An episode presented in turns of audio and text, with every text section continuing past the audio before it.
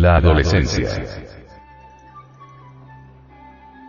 Ha llegado el momento de abandonar en forma definitiva el falso pudor y los prejuicios relacionados con el problema sexual. Es necesario comprender en forma clara y precisa el problema sexual de los adolescentes de ambos sexos. A los 14 años de edad aparece en el organismo del adolescente la energía sexual que fluye entonces avasalladoramente por el sistema neurosimpático. Este tipo especial de energía transforma el organismo humano, modificando la voz en el varón y originando la función ovárica en la mujer. El organismo humano es una auténtica fábrica que transforma elementos groseros en finas sustancias vitales. Los alimentos que llevamos al estómago pasan múltiples transformaciones y refinamientos hasta culminar definitivamente en esa sustancia semisólida, semilíquida mencionada por Paracelso, el padre de la medicina, con el término de enseminizo entidad del semen. Ese vidrio líquido, flexible, maleable, ese esperma, contiene en sí mismo, en forma potencial todos los gérmenes de la vida. La adolescencia. El gnosticismo reconoce en el esperma el caos de los alquimistas de la Edad Media, de donde surge con vehemencia la vida. Los viejos alquimistas medievales tales como Paracelso, Sendivogius, Nicolás Flamel, Raimundo Lulio, etc. Estudiaron con profunda veneración el enseminizal que llamaron el mercurio de la filosofía secreta. Este vitriolo es un verdadero elixir elaborado inteligentemente por la naturaleza dentro de las vesículas seminales. En este mercurio de la antigua sabiduría, en este semen, se encuentran realmente todas las posibilidades de la existencia. Es lamentable que muchos jóvenes por falta de verdadera orientación psicológica se entreguen al vicio de la masturbación o se desvíen lamentablemente por el sendero infrasexual del homosexualismo. A los niños y a los jóvenes se les da información intelectual sobre muchos temas y se les encarrila por la vía del deportismo cuyo abuso acorta la vida miserablemente, pero desgraciadamente, al aparecer la energía sexual con la cual se inicia la adolescencia, tanto padres de familia como maestros de escuela, basados en un falso puritanismo y en una moral estúpida, resuelven callar de manera criminal. Hay silencios delictuosos y existen palabras infames. Callar sobre el problema sexual es un delito. Hablar equivocadamente sobre el problema sexual constituye también otro delito. Si los padres callan, los pervertidos sexuales hablan y las víctimas vienen a ser los adolescentes inexpertos. Si el adolescente no puede consultar a sus padres, consultará entonces a sus compañeros de escuela posiblemente ya desviados por el camino equivocado.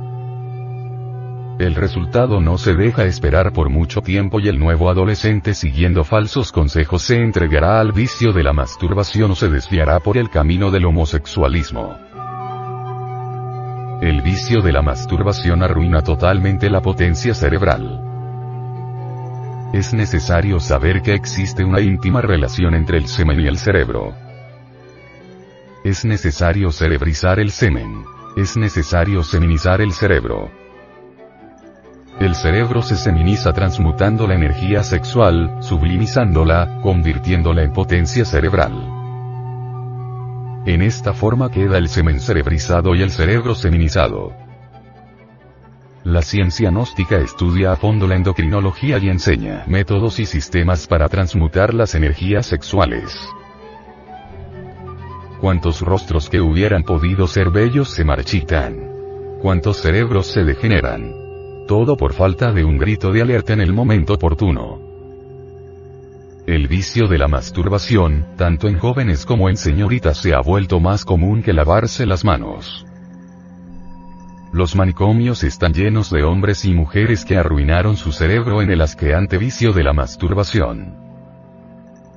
El destino de los masturbadores es el manicomio. El vicio del homosexualismo tiene podridas las raíces de esta raza caduca y perversa.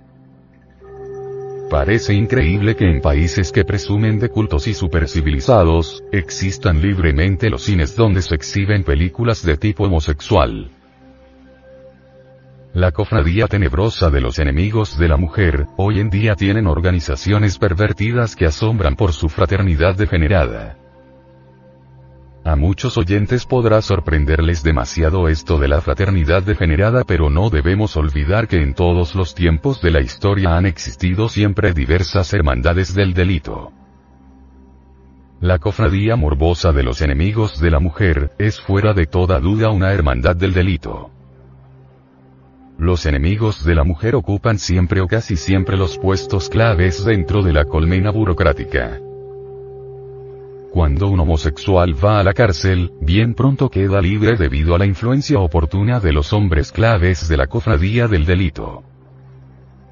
Si un homosexual cae en desgracia, bien pronto recibe auxilios económicos de todos los siniestros personajes de la cofradía del delito. Todas las grandes ciudades del mundo, hoy en día tienen millones de homosexuales. El vicio del homosexualismo inicia su marcha vergonzosa durante la adolescencia. Muchas escuelas de adolescentes varones y señoritas son verdaderos prostíbulos de tipo homosexual. Millones de señoritas adolescentes marchan resueltamente por el tenebroso camino de los enemigos del hombre. Millones de adolescentes de sexo femenino son homosexuales. La cofradía del delito entre el homosexualismo femenino es tan fuerte, como la cofradía del delito entre el sexo masculino. Es urgente abandonar radicalmente y en forma definitiva el falso pudor y señalar a los adolescentes de ambos sexos francamente todos los misterios sexuales. Solo así podrán encaminarse las nuevas generaciones por la senda de la regeneración.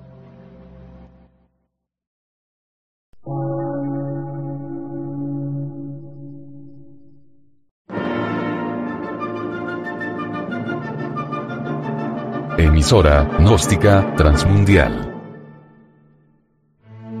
Por una nueva civilización y una nueva cultura, sobre la faz de la Tierra.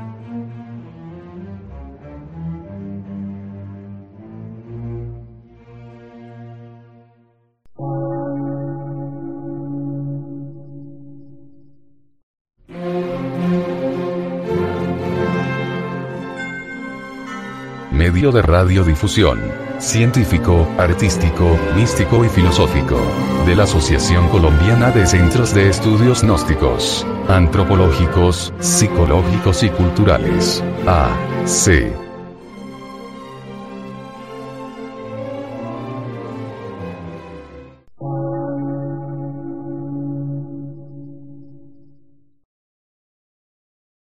Lectura en movimiento.